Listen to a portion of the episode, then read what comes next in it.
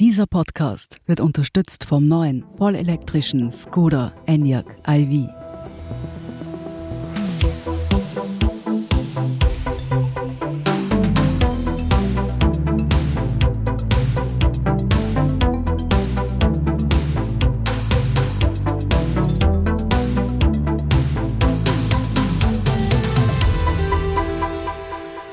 Sie hören Edition Zukunft, den Standard-Podcast über das Leben und die Welt von morgen. Mein Name ist Philipp Bramer und heute sprechen wir, wie könnte es denn anders sein, über Korruption. Allerdings nicht über die aktuellen Ereignisse, sondern ausgehend davon, wie Korruption entsteht, was wir gegen sie tun können und vielleicht auch, was andere Länder besser machen als wir. Und Edition Zukunft ist ja auch da, um ein bisschen zu utopisieren und deshalb fragen wir uns auch zum Schluss, eine Welt ohne Korruption, geht das überhaupt? Ja, und über all das spreche ich heute mit dem Korruptionsexperten Martin Kreutner. Er war Generalsekretär der Internationalen Antikorruptionsakademie in Wien, leitete das Bundesamt für interne Angelegenheiten und er ist Mitinitiator des aktuell vorbereiteten Antikorruptionsvolksbegehrens. Hallo, Herr Kreutner, danke, dass Sie heute da sind. Schönen guten Tag, freut mich. Herr Kreutner, Österreich wird ja gerade von einer großen Korruptionsaffäre erschüttert. Es geht um gefälschte Umfragen, die der inzwischen zurückgetretene Bundeskanzler Sebastian Kurz und seine Mitarbeiter der Tageszeitung Österreich zugespielt haben sollen, finanziert mit Steuergeld. Es gilt natürlich die Unschuldsvermutung. Aber ganz ehrlich, Herr Kreutner, Sie beschäftigen sich jetzt schon seit Jahrzehnten eigentlich mit Korruption. Wundert Sie das, dass so etwas möglich ist und passiert? Ich hoffe, Sie sind jetzt nicht schockiert, wenn ich sage, nein, es wundert mich nicht. Mich wundern manche Ausprägungen, mich wundern insbesondere die Kaltblütigkeit und auch die Diktion der Chats die doch ein Menschenbild erkennen lassen, das nicht angenehm ist, wenn ich an Ausdrücke wie Tiere und Pöbel denke, womit man den normalen Steuerzahler, Steuerzahlerin bedacht hat. In der Summe sind es leider Gottes sogenannte Modi operandi, sogenannte Phänomene, die wir nicht nur in Österreich sehen, sondern die wir auch in vielen anderen Ländern der Welt sehen. Man hätte sich gewünscht, dass Österreich über die letzten Jahrzehnte, vielleicht sogar Jahrhunderte schlauer geworden ist. Leider Gottes werden wir eines Besseren belehrt. Wir können Sie noch erinnern, die Ibiza-Affäre ist gerade mal zwei Jahre her. Damals hat sich der Bundespräsident Alexander Van der Bellen an die Bevölkerung gewandt und wohl auch ans Ausland und gesagt, so sind wir nicht. Sind wir wirklich so nicht? Oder steht Korruption in Österreichs DNA drinnen? Es steht sicher nicht in der DNA der Österreicher und Österreicherinnen. Also hier gebe ich Van der Bellen sehr wohl recht. Es gilt auch zu betonen, und das mache ich auch sehr, sehr gerne, dass sich in Österreich über die letzten 30, 40 Jahre sehr, sehr viel zum Positiven gewendet hat, wenn Sie die sogenannte Kleinkorruption hernehmen oder die sogenannte administrative Korruption, also dort, wo der Bürger, die Bürgerin einen Reisepass braucht und dort, wo Einwohner um eine Gewerbeberechtigung ansuchen, dort, wo sie ein Wunschkennzeichen haben wollen. Da kam es früher schon ab und zu vor, dass man einen 50 oder 100er dazulegen musste, um dann vielleicht etwas schneller bedient zu werden oder auch um das entsprechende Wunschkennzeichen dann wirklich zu bekommen. Also diese Dinge sind heute Gott sei Dank größtenteils Geschichte. Wenn Sie heute bei einer Verkehrskontrolle angehalten werden, dann würde ich davor dringend warnen, dem Polizisten oder der Polizistin unter der Hand etwas zustecken zu wollen. Sie werden mit Handschellen die Lokalität verlassen und das ist gut so. Dort, wo wir leider immer noch etwas sehr wohl so zu sein scheinen, ist offensichtlich, wo maßgebliche Entscheidungsträger der Politik, der Wirtschaft, aber leider Gottes auch, wie wir anhand der Inseratenkorruption sehen, der Medien zusammenkommen und sich Dinge in fast schon möchte man meinen kuscheliger Klüngelei ausschnapsen, wobei mir dieses, dieser Begriff auch schon so etwas zu euphemistisch vorkommt. Und insofern, um jetzt noch einmal auf Ihr Stichwort Ibiza zu sprechen zu kommen, es haben sehr, sehr viele Fachleute damals schon gesagt, bitte aufpassen, Ibiza war ein Signal und Ibiza hat eine Verhaltensweise aufgezeigt. Und man hat es leider auch in der Wahrnehmung zu sehr reduziert auf zwei Personen oder wenige Personen, die hier offensichtlich nach Eigendiktion in einer besoffenen Geschichte offensichtlich tätig geworden sind. Und der Kriminologe würde sagen, hier eine Prospektivtäterschaft an den Tag gelegt haben, also auf etwas Zukünftiges hin. Letztendlich hat sich heraus herausgestellt oder hat sich jetzt auch bewahrheitet, dass diese beiden Herren dort offenbar von Dingen gesprochen haben, die sie aus dem politischen Alltag von anderen gekannt haben. Sie haben ja schon gesagt, da wurden vor allem zwei Personen kritisiert, also in dem Fall Strache und Godinus. Ist es vielleicht auch ein Phänomen, dass sich da die Kritik zu sehr auf die handelnden Personen beschränkt, die dann von der Bildfläche verschwinden oder auch nicht, aber das Grundproblem vielleicht dann gar nicht angegangen wird? Damit haben Sie sicher recht. Und das ist sicher auch ein Punkt, wo Österreich massiven Nachholbedarf hat. Mich verwundert das zum Beispiel enorm. Wir haben erst wenige Stunden oder ein, zwei Tage hinter uns die jüngsten Parlamentsdiskussionen. Und bereits jetzt, also wenige Stunden, wenige Tage später, hat man den Eindruck, dass die gesamte Republik wieder zum Alltag übergeht, als ob überhaupt nichts passiert wäre. Es finden Konferenzen der Chefredakteure statt, Sukus, Folge. Also man hat jetzt nicht wirklich, wie gesagt, den Eindruck, dass hier auch Dinge angesprochen werden. Insbesondere geht es ja auch um Inseratenkorruption. Insbesondere steht ja auch der Vorwurf im Raum, dass doch sehr, sehr einflussreiche Medien einerseits instrumentalisiert worden sind oder auch sich instrumentalisieren haben lassen, wenn nicht Schlimmeres.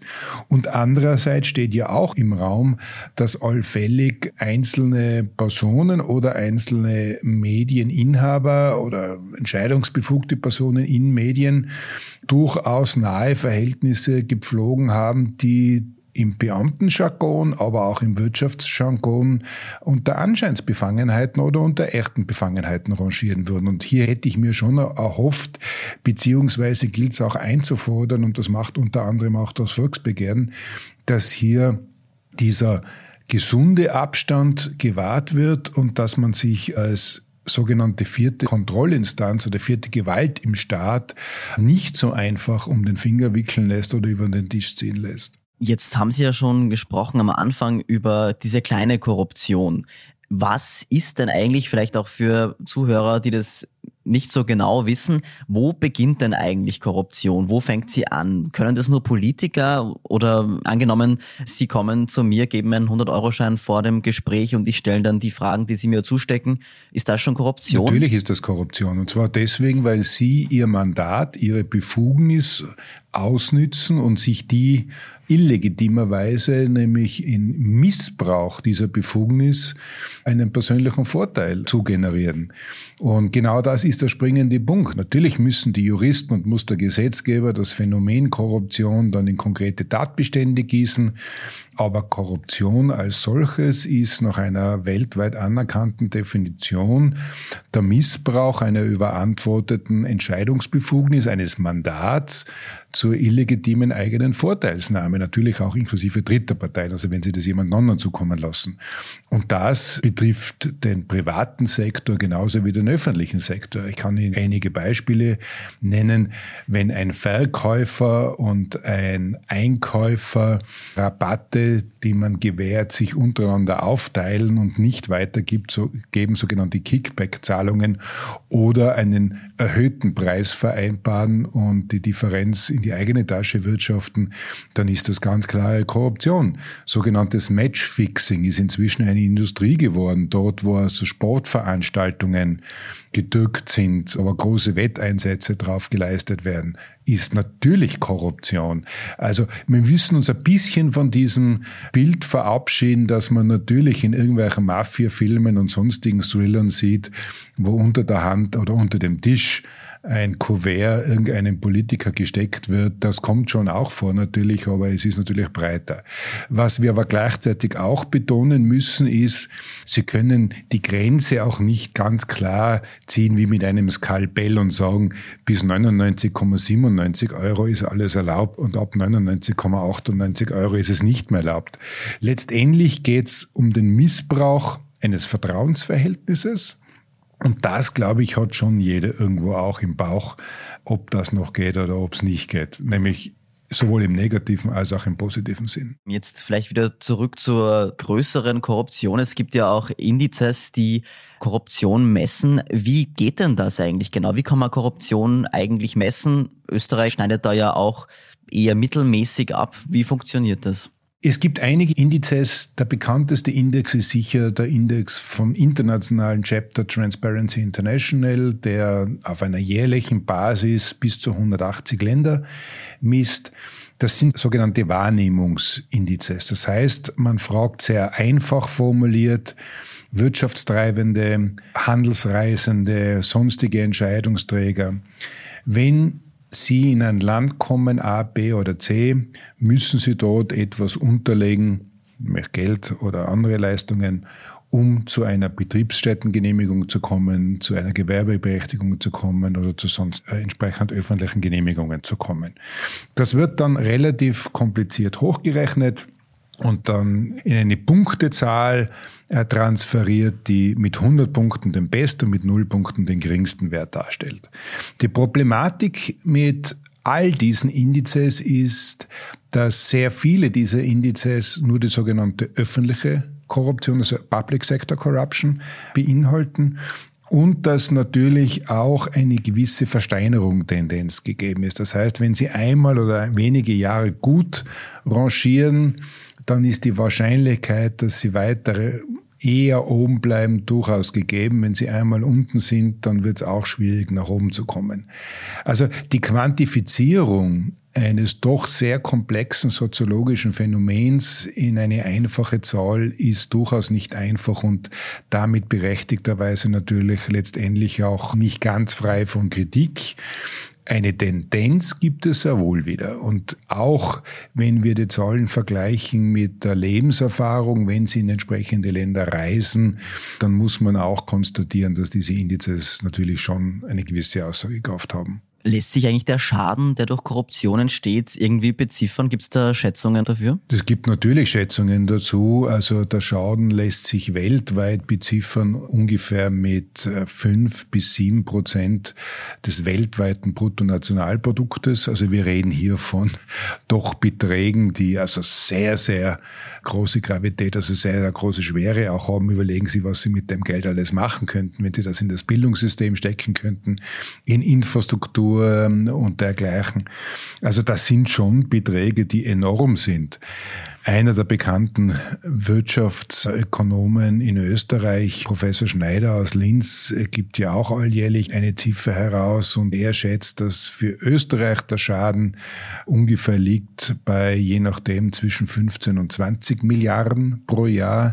Für Deutschland ist im Jahre 2019, wenn ich mich recht erinnere, der Betrag auf ungefähr 400 Milliarden geschätzt worden. Also das sind Größenordnungen, die natürlich Volkswirtschaften beeinflussen können. Ganz wichtig aber, da ist noch nicht mitgerechnet der gesellschaftliche Schaden, nämlich der gesellschaftliche Schaden, der dadurch eintritt, dass vermehrter Vertrauensverlust in staatliche Institutionen passiert, dass Politikverdrossenheit steigt, dass die Reputation des Wirtschaftsstandortes auch leidet drunter und das natürlich auch einzukalkulieren ist. Wir machen eine kurze Pause und sind gleich zurück und dann sprechen wir darüber, was man eigentlich dagegen tun kann. Es ist schlau, an die Zukunft zu denken, sie positiv und nachhaltig zu gestalten sie mit Intelligenz, Effizienz und Freude aufzuladen. Und richtig schlau ist es, sich mit dem neuen Skoda Enyaq iV schon jetzt in die Zukunft bringen zu lassen. Ein voll elektrisches Auto, das aber immer noch eines ist, ein Auto.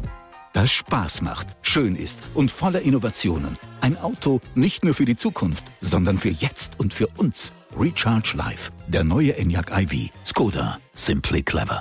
Ja, Herr Kreutner, jetzt kommen wir mal zur Zukunft, über die wir ja eigentlich heute sprechen wollen. Jetzt haben wir ja gerade aufgezählt ähm, und diskutiert, was das alles für Probleme verursacht.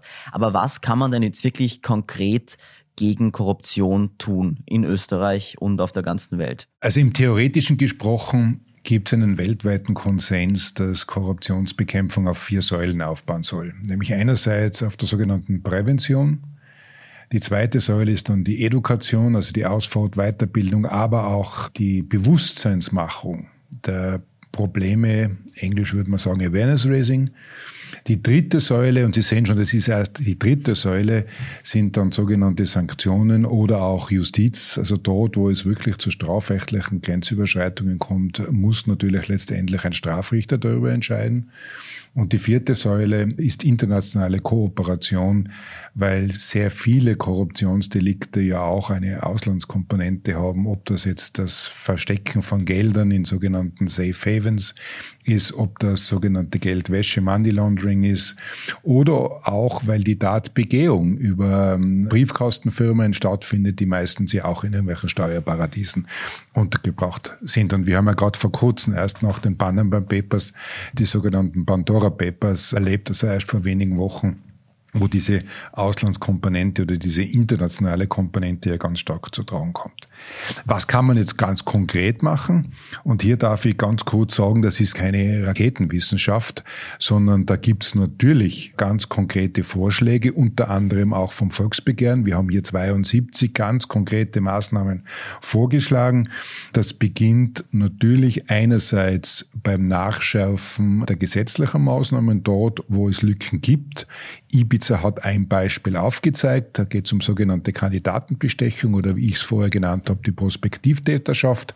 Also wenn jemand auf ein zukünftiges öffentliches Amt hin Dinge bereits verspricht und sich dafür illegale Vorteile geben lässt, gehört das natürlich auch sanktioniert. Was ja momentan nicht so ist. Was momentan nur sehr, sehr eingeschränkt oder mit sehr viel Verrenkungen so ist. Dann gehört natürlich nachgeschärft im Bereich der Lobbying-Gesetzgebung, dort wo es zu Einflussnahmen kommt auf politische Entscheidungsprozesse. Es gehört dringend nachgeschärft auch bei den Einschau- und Kontrollrechten des Rechnungshofes. Heißt also, hier braucht der Rechnungshof wesentlich mehr Möglichkeiten, vor allem was die Parteienfinanzierung betrifft. Wir reden von Steuergeldern letztendlich ähnlich. Und darüber hinaus natürlich auch etliche Dinge, was die Unabhängigkeit der Ermittlungsbehörden betrifft, was die Einführung einer Bundesstaatsanwaltschaft betrifft. Und Sie hören mich, ich rede von einer Bundesstaatsanwaltschaft und nicht von einer Einzelperson inklusive natürlich auch der Unabhängigkeiten. Hier hinkt Österreich massiv hinten nach. Österreich ist einer nur noch von zwei europäischen Staaten überhaupt, wo die Staatsanwaltschaft immer noch an einen politischen Entscheidungsträger zu rapportieren hat. Wenn wir heute einen Antrag auf Aufnahme in die Europäische Union stellen würden, dann würde uns der wahrscheinlich abgelehnt werden müssen, weil es in vielen Dingen dieser sogenannten oder dieser vermeintlichen Unabhängigkeit nämlich krankt. Also hier müssen wir sehr viel mehr machen. Wir haben auch ein gesamtes Kapitel im Volksbegehren aus gutem Grund. Leider gibt uns gerade die Tagesaktualität recht, auch dem Thema sogenannte Inseratenkorruption gewidmet, beziehungsweise Unabhängigkeit auch der Medien, inklusive des ORF. Hier gehört entpolitisiert, vor allem was den Stiftungsrat betrifft. Inseratenvergaben beziehungsweise Medienförderung sollte unter wesentlich stärkeren auch Kontrollrechten des Parlaments machbar sein oder erfolgen. Aber, und hier komme ich zum ersten Kapitel auch des Volksbegehrens, letztendlich hängt es immer auch von den beteiligten Personen ab. Sie können die besten Gesetze haben, sie können die besten sogenannten Verhaltenskodizes haben, Code of Ethics und wie das alles heißt. Wenn es nicht gelebt wird und wenn es auch nicht mit Vorbildwirkung von jenen Personen, die dazu berufen sind, aber vor allem von jenen Personen, die ein öffentliches Mandat innehaben, vom Wähler und von der Wählerin mandatiert, dann werden sie nicht allzu viel erreichen. Das heißt, was wir auch natürlich einmahnen, ist, dass insbesondere oberste Organe des Staates, oberste Organe und Vertreter, Vertreterinnen der Politik hier schon nicht nur eine Vorbildwirkung, sondern auch eine Vorbildverantwortung haben. Dass hier Befangenheiten, Anscheinsbefangenheiten wahrgenommen werden im Sinne dessen, dass man sie deklariert, dass man sich auch aus entsprechenden dann Prozessen herausnimmt.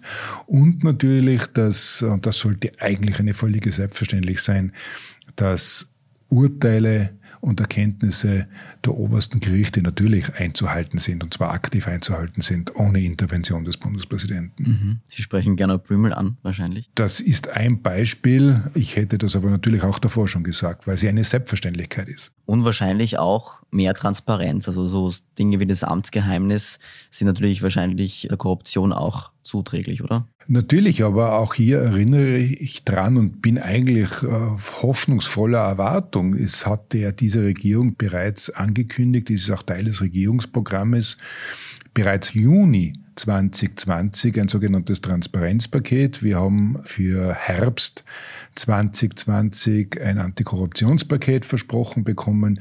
Wir haben jetzt Mitte Oktober 2021. Also ich bin schon sehr gespannt, was da kommt. Es ist eigentlich überfällig. Ich erinnere auch dran, es läuft heuer am Ende des Jahres die sogenannte Grundzeugenregelung aus. Hier ist dringendst auch geboten, diese Grundzeugenregelung zu verlängern. Sie hat sich als gutes Instrumentarium etabliert, beziehungsweise sie auch noch zu stärken. Wir sind verpflichtet, bis 17. Dezember dieses Jahres die sogenannte Hinweisgeberrichtlinie der Europäischen Union innerstaatlich umzusetzen. Auch da ist noch nicht viel bekannt. Also die Arbeitspakete würden eigentlich alle auf dem Tisch liegen. Was Sie ja angesprochen haben jetzt alles und auch im Volksbegehren fordern, das sind ja alles oder großteils gesetzliche Änderungen. Aber Sie haben ja schon angesprochen, als eine der Säulen Awareness. Wie sehr ist denn Korruption auch so eine Kopfsache oder eine Frage auch der Kultur? Kann es vielleicht auch sein, dass eben wenn viel Korruption wahrgenommen wird, dann irgendwie die Hemmschwelle sinkt, auch selbst ja nicht ganz sauber zu handeln im Alltag oder im Beruf, weil sie eben die Wahrnehmung haben, dass in ihrem Land das sowieso Usus ist und dass es vielleicht auch eine Spirale abwärts sein kann, dass dann die kleine Korruption wieder zunimmt? Ich könnte es mir jetzt einfach machen und Ihre Frage mit einem klaren Ja beantworten. Natürlich haben Sie in der Literatur und haben Sie in der Wissenschaft entsprechende Hinweise drauf, beziehungsweise auch ganz konkret nachvollziehbare Studien und Modelle dazu, dass es natürlich so eintrifft. Also es gibt hier unter anderem, und ich nenne nur eins, die sogenannte Broken Window Theory, also kaputte Fenstertheorie übersetzt, die also erinnerlich aus den 80er, 90er Jahren datiert, wo anhand eines sehr einfachen Beispiels, die wurde also in Großbritannien erforscht oder auch geboren, wo man in Großstadtsiedlungen festgestellt hat, dass dort, wo Kellerfenster Fenster öffentlicher Räume, wenn die nicht oder über einen längeren Zeitraum nicht repariert worden sind von der Hausverwaltung oder vom Hausmeister, dass dann exponentiell schnell auch die Gesamtanlage verlottert worden ist. Und zwar interessanterweise nicht von externen Personen, sondern von den eigenen Mietern und Einwohnern, weil genauso wie Sie angesprochen haben, der Eindruck entstanden ist, ja, das verlottert ja sowieso, also brauche ich selber auch keine Rücksicht mehr drauf nehmen. Also es ist da quasi so richtig ein Rattenschwanz entstanden, beziehungsweise eine Lawinenfunktion. Es fängt mit einem kleinen Schneeball an und es wird dann immer breiter und gewinnt also an Masse. Das ist das Erste. Das Zweite, wo ich aber schon auch warne davor und in Umdrehung dieser Broken Window Theory, ist, wir sollten auch aufpassen, das Problem nicht zu verniedlichen. Und da haben wir Österreicher schon einen gewissen Ding dazu, einen gewissen Ansatz dazu, so nach dem Motto, na ja, war ja immer schon so, tun eh alle und ist ja nichts dabei. Ich rufe noch einmal in Erinnerung, 15 bis 20 Milliarden Steuergeld in Österreich. Wir haben jetzt gesehen, dass offensichtlich Medien oder einzelne Medien Inserate sich bezahlen lassen, damit aber auch Berichterstattung generieren, das letztendlich Wahlen beeinflusst. Und ich möchte die Frage noch einfacher, auch weil Sie den Kulturbegriff angesprochen haben, noch einfacher formulieren. Mir ist kein einziger Österreicher und keine einzige Österreicherin bekannt, die sagen, Korruption ist geil oder Korruption ist cool. Also offensichtlich haben wir sehr wohl einen gesellschaftlichen Konsens oder auch einen kulturellen Konsens, dass wir das nicht wollen.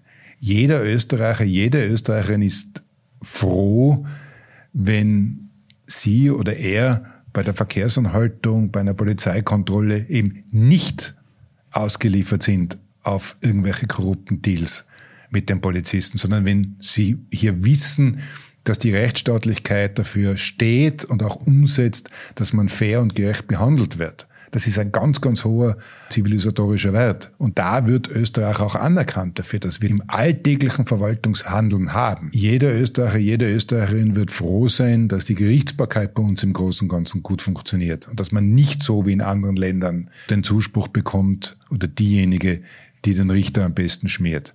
Also das sind schon Dinge, die, glaube ich, auf der Hand liegen. Und insofern sollten wir auch das Problem der Korruption etwas konsequenter vielleicht angehen und nicht so euphemistisch verharmlosen, so folkloristisch fast schon. Mhm. Und die Strafen auch einfordern und nicht dann so tun, als wäre es eh normal und jetzt dringt es dann in die Öffentlichkeit. Ja, letztendlich, und da bin ich aber schon auch jetzt wieder, um was Positives zu sagen, überzeugt davon, wenn es den Tisch der Gerichtsbarkeit erreicht, dann kommt es eh zur konsequenter Umsetzung. Ich glaube durchaus, da auch aus der unmittelbaren Vergangenheit einige Beispiele zu sehen. Wir hatten gerade vor kurzem die Verurteilung ehemaliger hoher Organe des Staates zu Haftstrafen noch nicht rechtskräftig, muss man dazu sagen, von zwölf oder 15 Monaten. Wir hatten vor ein, zwei Jahren die Verurteilung eines ehemaligen Regierungsmitgliedes wegen Korruption zu einer Freiheitsstrafe auch noch nicht rechtskräftig, aber doch mit einem sehr klaren Urteil von acht Jahren. Wir hatten vor mehreren Jahren die Verurteilung eines hohen österreichischen Repräsentanten im Europäischen Parlament auch zu einer Haftstrafe. Wir hatten dazwischen auch die Verurteilung eines anderen ehemaligen Parlamentariers. Also wenn die Dinge mal so weit gediehen sind und sie auch so weit gedeihen durften, dass es den Tisch der Strafgerichtsbarkeit erreicht, dann passieren eh Konsequenzen. Jetzt dringt ja auch gerade sehr viel in die Öffentlichkeit in den letzten Jahren, auch aufgrund vergleichsweise neuer Technologien, Chats und so weiter. Heißt es, dass jetzt sowieso alles irgendwann ans Licht kommt, weil eben auch die Forensik vielleicht einfacher funktioniert und früher vielleicht Sachen mündlich ausgemacht wurden übers Telefon, die man extra abhören muss und jetzt sowieso alles irgendwo gespeichert ist? Kann man das so sagen, dass vielleicht auch neue Technologien helfen können, Korruption ein bisschen neue zu verhindern? Technologien werden sicher helfen. Gleichzeitig ist es aber auch seit Beginn der Menschheitsgeschichte schon so natürlich, dass sich Täter und Täterinnen immer neue Begehensweisen überlegen. Und natürlich hinkt da auch die Aufklärung und die Investigation automatisch immer einen Schritt hinten nach. Also der Kreativität auch von delinquenten Personen kann man sehr, sehr schwer proaktiv oder präventiv schon Herr werden, außer wir geben unsere Grund- und Freiheitsrechte auf. Das heißt, in einer Demokratie, und das ist auch durchaus berechtigt, hinkt Polizei immer einen kleinen Schritt hinten nach. Ganz konkret, wenn Sie Chats ansprechen, wenn Sie Social Media ansprechen, wenn Sie neue Technologien ansprechen, haben die auf der einen Seite natürlich ein sehr hohes Potenzial, im virtuellen Raum erhalten zu bleiben und damit natürlich auch für die Ermittlungen erhalten zu bleiben. Als Praktiker muss man natürlich auch sagen, und ich formuliere es etwas salopp jetzt, und äh, Sie gestatten mir das als Tiroler, so deppert wird kann er in Zukunft mehr sein, dass er alles im Chat stehen lässt oder im Raum stehen lässt. Also natürlich wird man wahrscheinlich in Zukunft wieder mehr auf das vertrauliche Vier-Augen-Gespräch Wert legen und nicht umsonst gibt es ja auch in der ersten Lektion der Geheimdienstlehrgänge die Aufforderung für die wirklich sensiblen Sachen, geh in die Sauna. Also das hat schon seine Gründe. Also Täter lernen mit. Was wäre denn ein Vorbild jetzt von einem Land her, von einer Gesetzgebung, die es schon gibt für Österreich? Was machen andere Länder besser? Es gibt jetzt nicht dieses eine Land, das man jetzt als Blaupause nehmen kann und dann einfach dort abschreiben kann, weil, wie wir schon besprochen haben, letztendlich gilt es ja auch, gewisse kulturelle Parameter durchaus mit dazuzunehmen. Ganz konkret, es ist die Trinkgeldkultur zum Beispiel eine unterschiedliche oder die Geschenkgebungskultur, ob sie nach Finnland fahren, nach Österreich fahren, nach Italien oder nach Japan.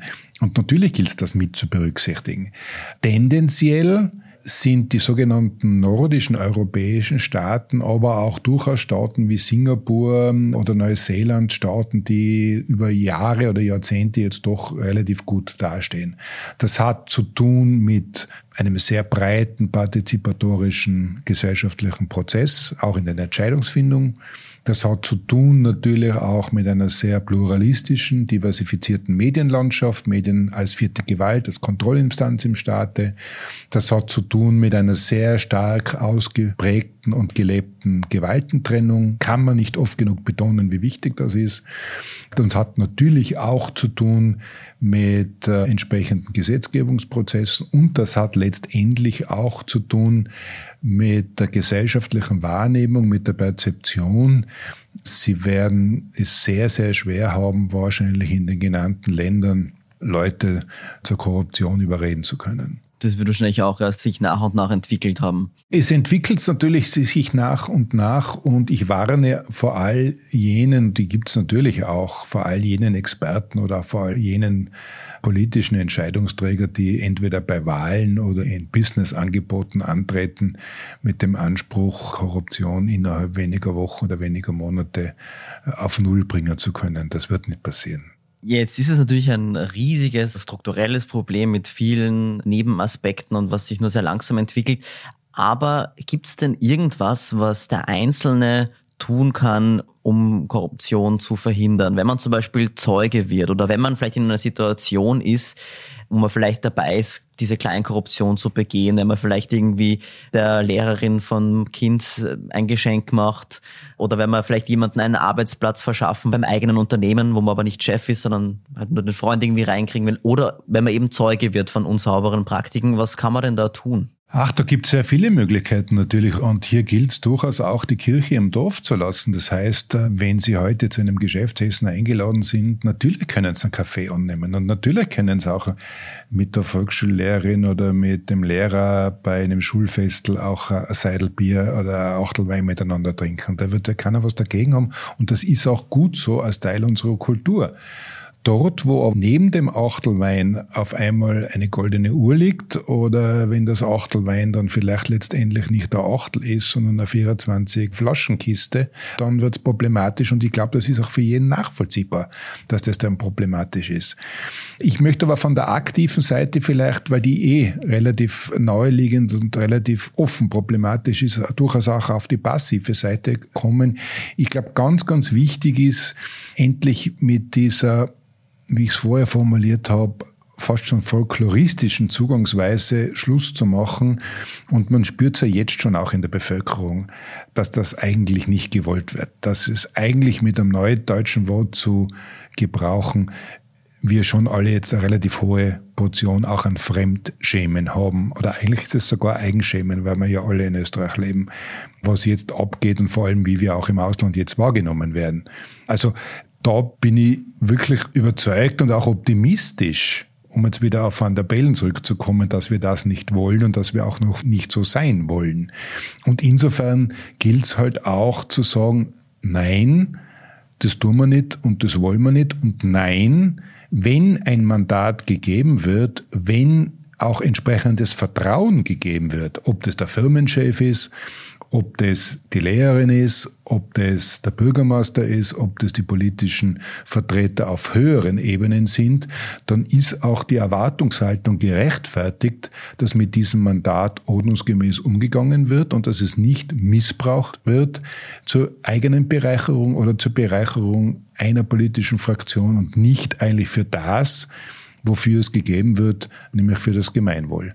Und letztendlich wenn Sie mich schon konkret fragen, natürlich kann man auch seine Stimme erheben. Das Volksbegehren ist in der Unterstützungsphase. Man kann es immer noch unterstützen, bevor wir eigentlich noch in die Eintragungswoche kommen, die irgendwann im Frühjahr nächsten Jahres sein wird. Und zum Abschluss nochmal kurz zur Anfangsfrage zurückzukehren, zur utopischen. Halten Sie es für möglich, dass wir irgendwann in einer Welt leben oder zumindest in einem Land, wo es keine Korruption gibt oder wo es zumindest kein Thema mehr ist, wie Sie sagen, zum Beispiel in den nordischen Ländern, das so der Fall ist?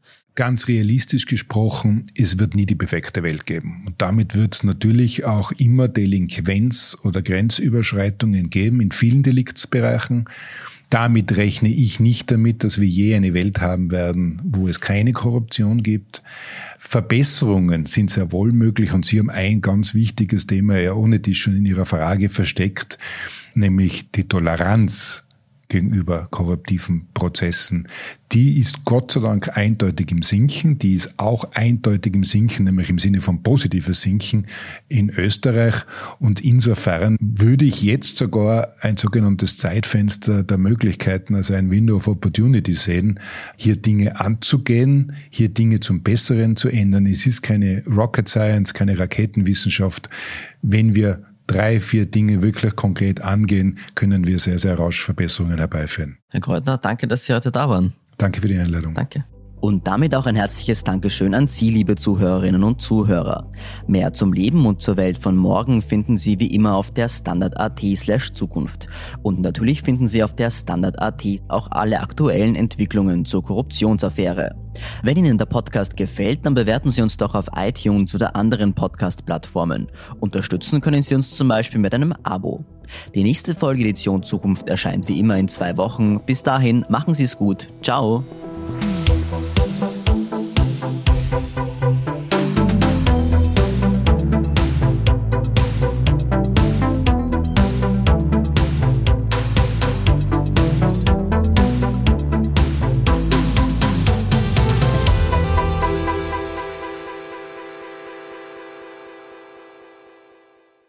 Es ist schlau, an die Zukunft zu denken, sie positiv und nachhaltig zu gestalten, sie mit Intelligenz, Effizienz und Freude aufzuladen. Und richtig schlau ist es, sich mit dem neuen Skoda Enyaq iV schon jetzt in die Zukunft bringen zu lassen. Ein voll elektrisches Auto, das aber immer noch eines ist, ein Auto.